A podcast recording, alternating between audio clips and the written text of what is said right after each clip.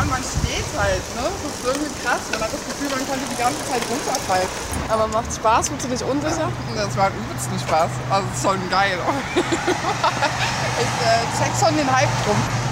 Erst seit ein paar Wochen sind die ja überhaupt erlaubt, aber mittlerweile eigentlich schon gar nicht mehr wegzudenken aus den großen Städten wie Berlin zum Beispiel. Und da war ich auch in letzter Zeit zweimal und habe richtig viele junge Leute auf ihnen rumfahren sehen und auch selber, muss ich sagen, so ein bisschen Bock bekommen, mal äh, E-Scooter zu fahren. Und so groß, ja, wie dieser Hype um diese Geräte ist, ist ja auch ihr Versprechen, die sollen umweltfreundlich sein, energieeffizient, leise.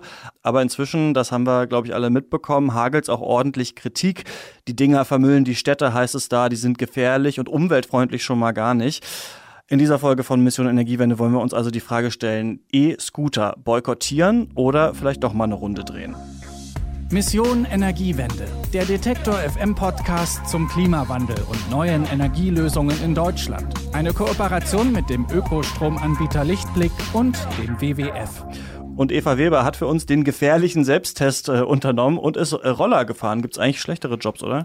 Ja, es äh, war auf jeden Fall mal was Neues. Also ähm, genau, ich bin draufgestiegen und losgefahren und hatte erstmal überhaupt keine Ahnung, wo die Bremse ist und bin dann fast runtergefallen, aber hab's ziemlich schnell alles hinbekommen und tatsächlich ist es auch in der Handhabung mega easy und sie steht überall und dann muss man sich einfach nur die App runterladen und kann direkt los. Du musst halt ein bisschen anstoßen und dann den nach unten gucken, aber wenn es relativ ist, dann...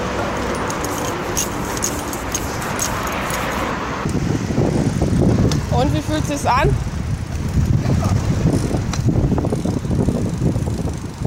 Wie empfindest du? Ja, man kriegt bestimmt noch die Übung, aber das ist doch ein bisschen krass. Naja, also es ist nichts, womit ich mir jetzt vorstellen könnte, länger als eine Viertelstunde zu fahren, weil es doch relativ anstrengend irgendwann wird.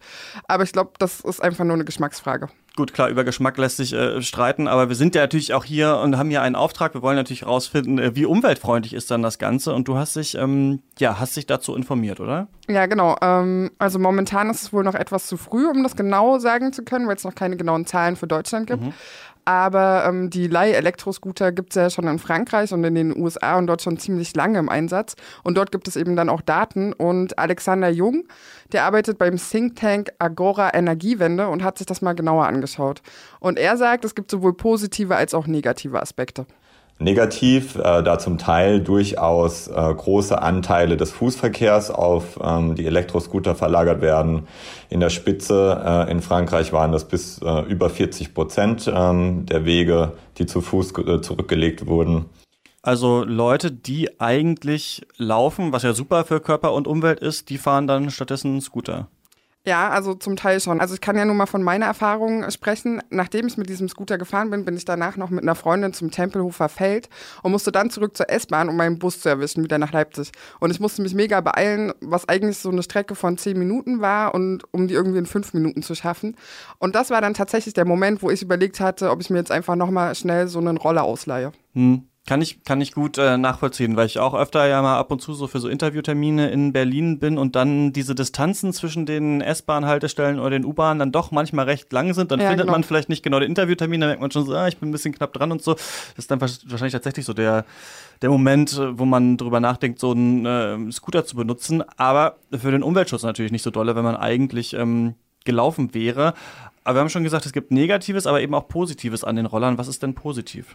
Naja, ähm, es sind halt tatsächlich nicht nur die Fußgänger, die das nutzen, sondern es äh, werden auch wirklich nennenswerte Anteile aus dem Autoverkehr auf den Roller verlagert. Und wenn man sich das mal anschaut, das Argument hinter den E-Rollern ist eigentlich, dass damit die sogenannte letzte Meile überwunden werden soll. Also die letzten Meter bis zu Bus oder Bahn die man in der Stadt dann ansonsten mit einem Auto fahren würde. Und das passiert auch. Also zwar nicht unbedingt mit privaten Autos, so wie es aussieht, aber gerade bei so Carsharing-Angeboten oder auch Taxis oder Shuttle-Services und so, da entscheiden sich die Leute dann doch eher für einen E-Roller, weil die Distanzen, die zurückgelegt werden, äh, sind da ziemlich ähnlich. Also bei Shuttles sind das so vier bis fünf Kilometer im Schnitt, beim E-Scooter so zwischen ein und drei Kilometer. Klar, macht ja dann auch Sinn, ne? wenn ich mir jetzt überlegen müsste, ob ich für den letzten Kilometer dann extra nochmal irgendwie so einen, so einen Shuttle-Service äh, buche und da muss ich drauf warten und so weiter, nimmt man sich halt einfach ja irgendwie diesen, diesen Roller, der da gerade rumsteht. Mhm. Und man spart sich halt auch die Parkplatzsuche, die dann auch nochmal Zeit kosten würde. Eine Sache, die ich immer wieder gehört habe, ist aber, dass diese Roller in der Herstellung eben gar nicht so umweltfreundlich sind. Mm, ja, das habe ich auch gehört und ich habe mir das genauer angesehen. Also die Batterie, die verbaut ist, die ist ungefähr vergleichbar mit der von einem E-Bike. Das hat so eine Leistung von ungefähr 0,4 Kilowattstunden und dazu gibt es auch Daten, wie viel CO2-Emissionen die Herstellung und auch das Recycling verursacht.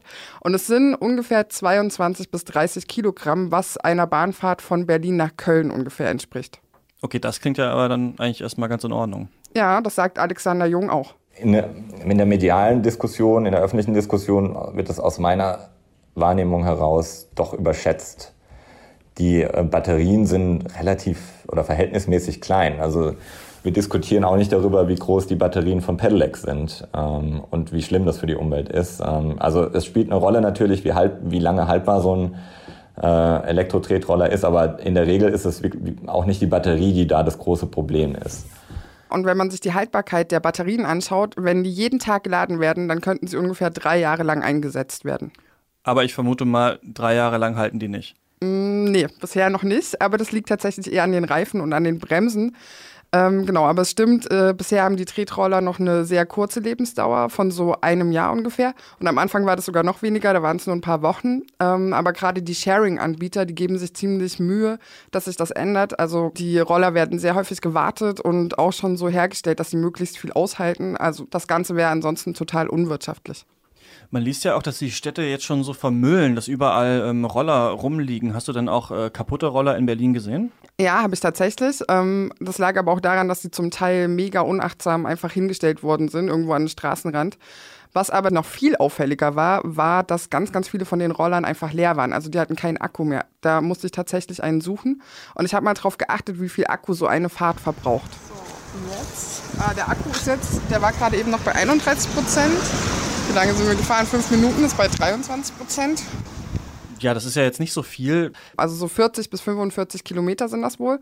Und das heißt, dass sie jeden zweiten Tag mindestens geladen werden müssen, weil man davon ausgeht, dass sie so dreimal am Tag gemietet werden. Aber auch wenn das nicht so klingt, die Roller sind mit dieser Leistung tatsächlich mega effizient. Im Vergleich zum Pkw würde es auch ausreichen, wenn zum Beispiel in der Gesamtbetrachtung nur ein geringer Anteil an Pkw-Wegen äh, auf die Roller verlagert wird äh, und der Rest äh, möglicherweise Fußwege sind oder Radverkehrswege, könnte in der Gesamtbetrachtung immer noch eine positive CO2-Bilanz für äh, die Elektro-Tretroller rausspringen, dadurch, dass der Stromverbrauch eben so gering ist äh, im Vergleich zum, zu einem äh, Pkw. Man kann das auch umrechnen. Ähm, also Sie könnten quasi die Kurzstrecke, die Sie mit ähm, einer Kilowattstunde mit einem äh, Benzin-Pkw zurück, zurücklegen können, in etwa 40 Mal mit einem Elektro-Tretroller zurücklegen.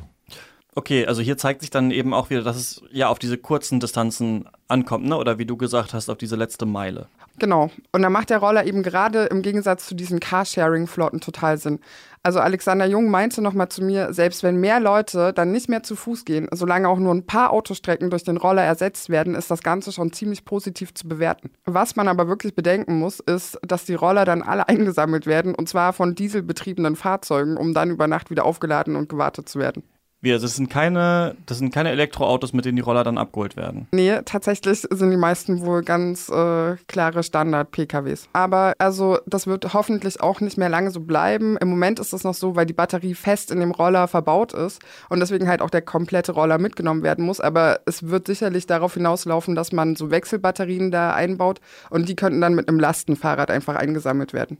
Werden denn diese Roller selbst, weil das habe ich mich dann auch oft schon gefragt, bei ähm meinen Eltern zum Beispiel, wenn die in den Urlaub fahren und dann mit ihrem äh, E-Bike überall hinfahren, dann frage ich mich aber auch gut, aber wenn jetzt die Ferienunterkunft gar keine, ähm, gar keinen Ökostrom hat, so, dann wie umweltfreundlich ist es dann überhaupt? Ja, wahrscheinlich umweltfreundlicher, weil sie nicht das Auto benutzen, aber für alle Strecken, äh, die man läuft, wird er dann trotzdem Energie verbraucht. Werden denn diese Roller in Berlin jetzt zum Beispiel überhaupt alle mit Ökostrom geladen? Also es kommt auf die Anbieter drauf an. Manche Anbieter sagen ja, komplett hundertprozentig. Andere sagen, wir geben uns Mühe. Andere sagen gar nichts dazu. Okay.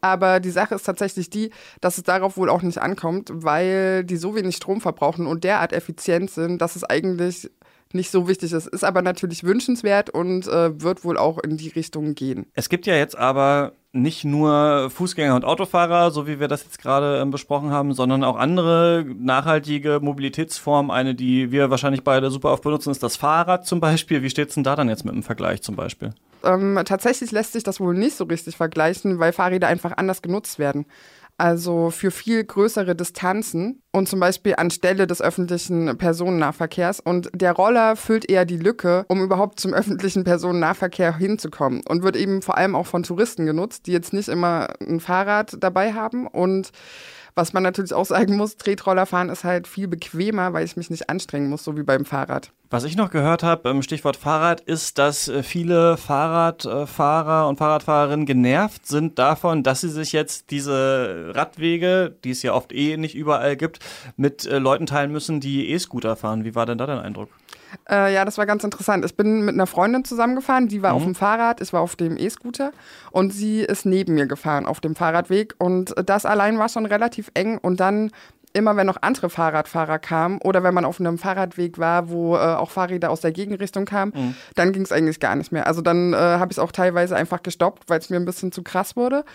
Und ähm, genau, da müsste auf jeden Fall was gemacht werden. Aber wenn man das mal ein Stückchen weiterdenkt, dann ist das eigentlich gar nicht so schlecht. Es lässt sich annehmen, dass die ähm, äh, Nutzer von Elektro-Tretrollern nicht äh, ehemalig Fahrradfahrer waren sodass wir davon ausgehen, dass die Nutzungsintensität der Radverkehrsanlagen steigt und dadurch natürlich auch die Kapazität entsprechend ausgebaut werden muss der Radverkehrsanlagen, sodass wirklich hier eigentlich eine Win-Win-Situation entstehen kann, ähm, da es klar wird, wir brauchen mehr Fläche für das Fahrrad und für die Elektro-Tretroller in den Städten und davon würden beide profitieren. Und ähm, wenn es dazu beiträgt, dass, dass, dass man mehr Menschen auf zwei Räder holt, äh, die vielleicht mit dem Bikesharing zuvor nicht gefahren werden, dann kann es durchaus äh, einen positiven Beitrag äh, mit sich bringen und quasi das Gesamtportfolio an Alternativen zum privaten Pkw erhöhen. Und das ist das, was wir brauchen, wenn wir wollen, dass die Menschen irgendwann mal umsteigen. Okay, klar. Also so habe ich da natürlich auch noch gar nicht selber drüber nachgedacht, dass natürlich dieses Bewusstsein für nachhaltige Mobilität ja in den letzten Jahren schon gewachsen ist und vielleicht noch weiter wächst, eben dann durch E-Scooter. Wenn wir jetzt ein Fazit ziehen wollen, was würdest du sagen? Also welches Potenzial hat der E-Scooter für, für nachhaltige Mobilität? Also das kommt laut Alexander Jung vor allem darauf an, wie der Elektroroller in den Stadtverkehr integriert wird und wie die verkehrspolitische Situation in den Städten ist. Ich glaube nicht, dass der Elektro-Tretroller aus eigener Kraft wirklich einen nennenswerten Beitrag zur Verkehrswende leisten kann.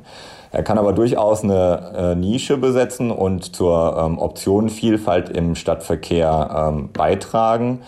Aber ähm, damit wirklich eine Verhaltensveränderung ähm, auch durch den Elektroroller getragen wird, dafür braucht es ganz andere Maßnahmen. Und das sind in der Regel auch die eher unpopulären Maßnahmen. Da geht es um die Neuverteilung der Verkehrsflächen in den Städten. Da geht es aber zum Beispiel auch um eine äh, flächendeckende Parkraumbewirtschaftung. Also das heißt, Radwege müssen ausgebaut werden, Parkplätze für Tretroller und Fahrräder müssen her und es muss halt viel weniger Parkfläche für Autos geben. Und es wäre einfach total gut, Tretroller und Bikesharing-Angebote direkt mit in den öffentlichen Nahverkehr zu integrieren, weil das die Kosten senken würde und es viel wahrscheinlicher macht, dass die Leute auf ihre Autos verzichten. Aber jetzt mal anders, bist du eigentlich schon mal gefahren? Nee, aber weißt du, glaube ich, warum ich das Thema auch so interessant finde? Weil ich als Kind nie so einen Roller haben durfte. Ein City-Roller? Das war doch so ein City-Roller, genau, weil es waren ja die Skateboards cool und dann kamen auf einmal diese Roller und wir dachten auch alle so schon als Kinder so, boah, wie uncool und dann hatte das auf einmal jeder und dann hatte mhm. ich gerannt. Und jetzt sehe ich die da immer so stehen und denke mir so, äh, vielleicht mache ich es mal. Und immerhin hast du mir jetzt Argumente geliefert, warum es vielleicht doch nicht so äh, schlecht für die Umwelt ist, äh, wie ich jetzt gedacht hätte, aber bleibt auf jeden Fall auch noch einiges zu tun, sowohl bei den Städten als auch bei den, bei den Herstellern von, von den Geräten. Über E-Roller hat sich äh, Eva Weber von schlau gemacht. Dankeschön. Gern geschehen. Und das war es dann auch schon wieder mit dieser Folge Mission Energiewende. Falls euch das gefällt, was wir hier machen, dann äh, würden wir uns sehr freuen, wenn ihr uns in der Apple Podcast App eine Bewertung äh, schreibt. Fünf Sterne sind da natürlich am besten, aber äh, könnt auch meinetwegen vier geben. Bewertung wäre auf jeden Fall ganz gut und äh, den Podcast abonnieren wäre super. Und falls ihr Vorschläge habt, worüber wir hier mal sprechen sollen, dann schreibt mir gerne eine Mail an kontakt.detektor.fm. Das war's für diese Woche. Bis zum nächsten Mal. Tschüss.